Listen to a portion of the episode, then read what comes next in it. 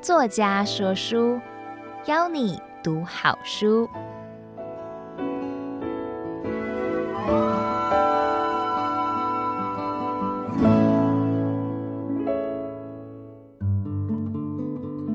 你好，欢迎收听爱播听书 FM 制作的书斋音频。作家说书，我是 H 里智商心理师，我会为您挑选值得阅读的好书，让您花十五分钟的时间聆听一本好书，了解书籍的精华。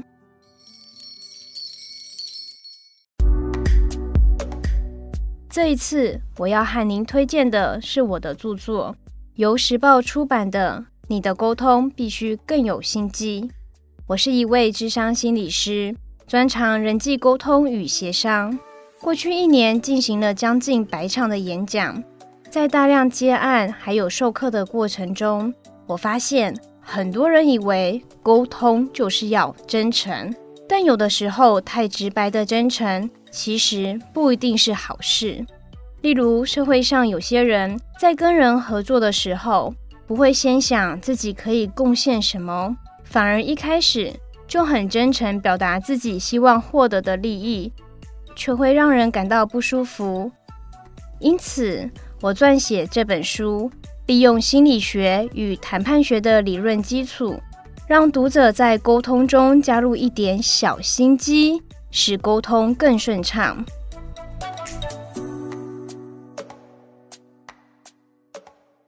这本书分成三大沟通心机，在心机一，我会告诉大家，在我们初步认识一个陌生人的时候，要怎么做才能够顺利建立关系呢？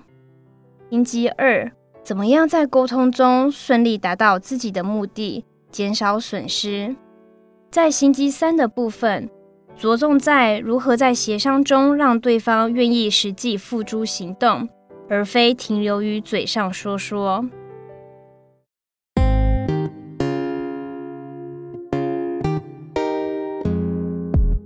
星期一，在初次见面的时候，彼此之间交换名片。可是，如果在一个有将近一百多人的社交场合中，虽然我们觉得短时间内发出了很多的名片，但是其实聚会结束之后，没有人记得我们，我们只是获得了一大叠的名片，却没有让彼此留下任何的印象或是连结，白白浪费可以跟潜在贵人建立合作关系的机会。因此，我会建议要想办法让平凡的自己在人群中显得与众不同，也就是说，要让自己拥有独特性。比起告诉对方我的职业是心理师。我会选择告诉对方，我的工作是职业观人师。我为我的工作自创一个新的名词，来引发对方的好奇心，对方就会主动询问我，代表对方开始将注意力放在我的身上。这个时候，根据沉没成本效应，当一个人投入越多的时间精力在我的身上，我在他心中的分量跟重要性就会提高。那除了为自己的职业自创新的名词之外，当我们寄 email 给别人的时候，也可以在信上附上一段祝福的语言。我常常在信件的尾端附注“祝你平安喜乐”。往后，对方在生活中看到跟平安啊，或是跟喜乐相关的字眼，就会联想到我，这些都是生活中可以用到的小心机，让我们顺利与陌生人建立正向关系，获得人际间潜在机会。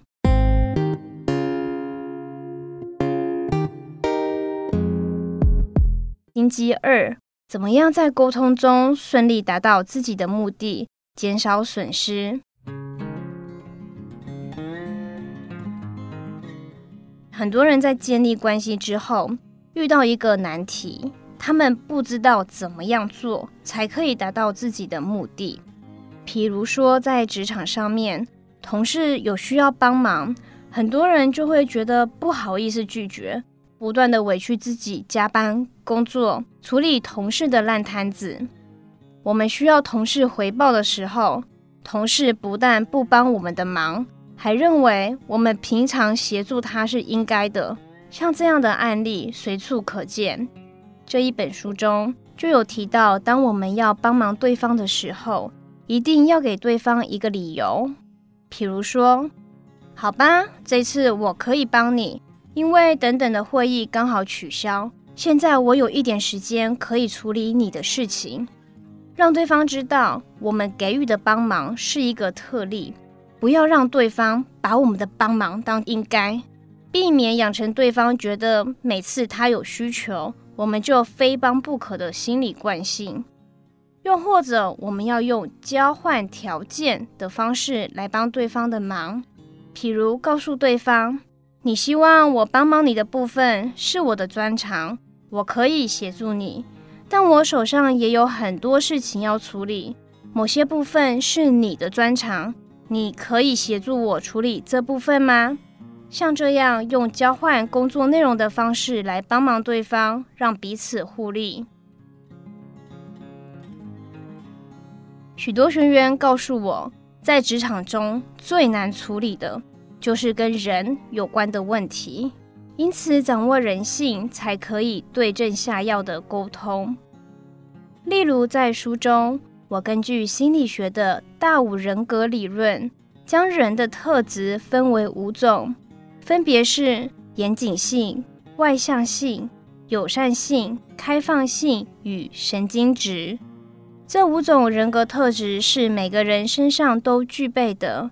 当面对严谨性比较高的人，他们没有办法忍受合作对象不按规划完成事情，所以在跟严谨性比较高的人报告的时候，我们就要多讲述细节，资料也要准备得充足一点点，做好会被问很多问题的心理准备。反之，在面对严谨性比较低的合作对象时，一定要记住一句话：说太多等于没说。他们只要知道大方向。细部规划，他相信我们自己会处理好，不需要什么都向他汇报。在开会的时候，有时候需要大家直接针对某项议题举手表决，可是我们会发现，有些人明明有反对意见，却不提出来，等开会完才私下来找我们表达他的反对意见。其实。就是因为这类的人，他属于友善性特质比较高的族群，他们担心在大家面前，如果提出了反对意见，对方可能会觉得难堪。为了要避免引发冲突，即便当场内心是不赞同的，他们也不会表达出来。面对友善性高的人，我们在跟他们谈话时，可以先询问他们意见，再来表达我们自己的意见。对方比较不会因为跟我们意见不同而不敢表达，也要让友善性的人知道，说出自己的顾虑跟意见是可以的，是安全的。另外，在开会中当场针对某项议题进行表决的时候，对外向性低、比较内向的人来说，是很有压力的一件事情，因为他们在做决策的时候，不喜欢现场的即问即答。他们需要一个人静一静，慢慢厘清自己的想法，才能够去讨论。所以，对内向者来说，一个可行的做法，在开会之前，先就开会要讨论的议题写下一些想法，或是会议的记录。那用书写的方式，内向的人就可以顺利地表达自己的观点。在开会的时候，借由主持人念出他的观点或意见。这样就可以让双方沟通的意见达到顺利的交融。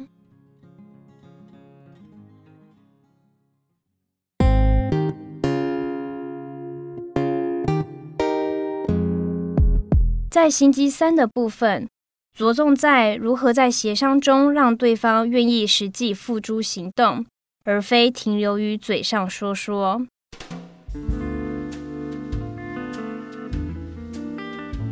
例如，许多业务在介绍产品的时候，会故意让客户将产品握在手上，让客户先实际操作这项产品，再来介绍功能。这么做的目的是为了让客户短暂的产生拥有这项产品的错觉。根据心理学的理论，比起获得，人会更在意失去。一个很简单的例子是，如果我们走在路上捡到十元，我们不会有太大的感觉。可是，如果因为忘记带会员卡，在买东西的时候要多付十元，我们就会很在意。这就是人天性具有厌恶损失的心理倾向。人对于损失的痛感会两倍大于获得的愉悦感。回到前面业务员的例子。他们故意让客户使用并体验产品，目的就是为了让客户对这个产品产生虚拟拥有感。人们也会为了避免失去这个已经虚拟拥有的东西，而愿意掏钱买。所以，商人为了将顾客失去金钱的损失感降到最低，提出了手机支付的功能，让店员扫个条码。就能获得握在手中的商品，实在让人很难不脑波弱就刷下去了。除了业务可以善用人厌恶损失的心理机关，前面说有些人在合作的时候只想着自己可以获得什么，很敢去要。我们虽然感到不舒服，但或许对方的能力实在太好了，我们不愿意放弃这么好人才的时候。这时候就可以用浮动条件的方式来交易，在协商中不要把条件说死，而是视对方的情况给予回馈。例如，你想要股份，没有问题。如果你在半年内可以帮公司的业绩成长，公司就配股给你；如果你帮公司成长更多，则可以配股更多。对方心理上会觉得。如果我努力，就可以获得更多的股权。为了避免损失，自然会倾尽全力达到公司期待的目标。这个就是双赢的沟通法。另外，我还想再分享一个例子，比如说在生活中，我们时常可以看到黑白脸的扮演。例如，在孩子犯错的时候，妈妈可能就扮演白脸。爸爸就扮演黑脸来惩罚孩子。这个黑白脸的协商方式也可以用在我们日常职场沟通中。譬如说，当我们要让步的时候，要让上面的长官来扮演白脸，让下面的下属来扮演黑脸。这么做的目的是为了显得恩出于上。当今天对方在跟我协商，不断占我便宜的时候，我如果是下属，我就必须要扮演黑脸的角色，让上面的长官来当白脸，这样对方也需要派出更高层级的人来跟我的长官沟通。那因为是由长官来进行让步的，等于是长官借贷了这个恩惠给对方。下次我们需要对方让步的时候，对方的长官也会借贷这个恩惠给我们。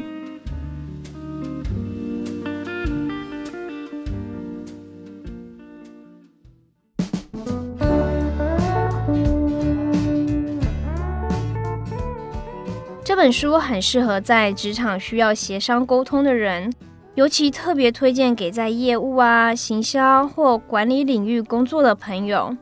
透过心理学与谈判学的理论技巧，培养出犀利的人性穿透力。而且这本书提供的知识，我都有非常生活化的案例来跟大家说明。很开心今天有机会和你分享我的新书，你的沟通必须更有心机。期待你在阅读完这本书后，与大家分享实际使用的心得哦。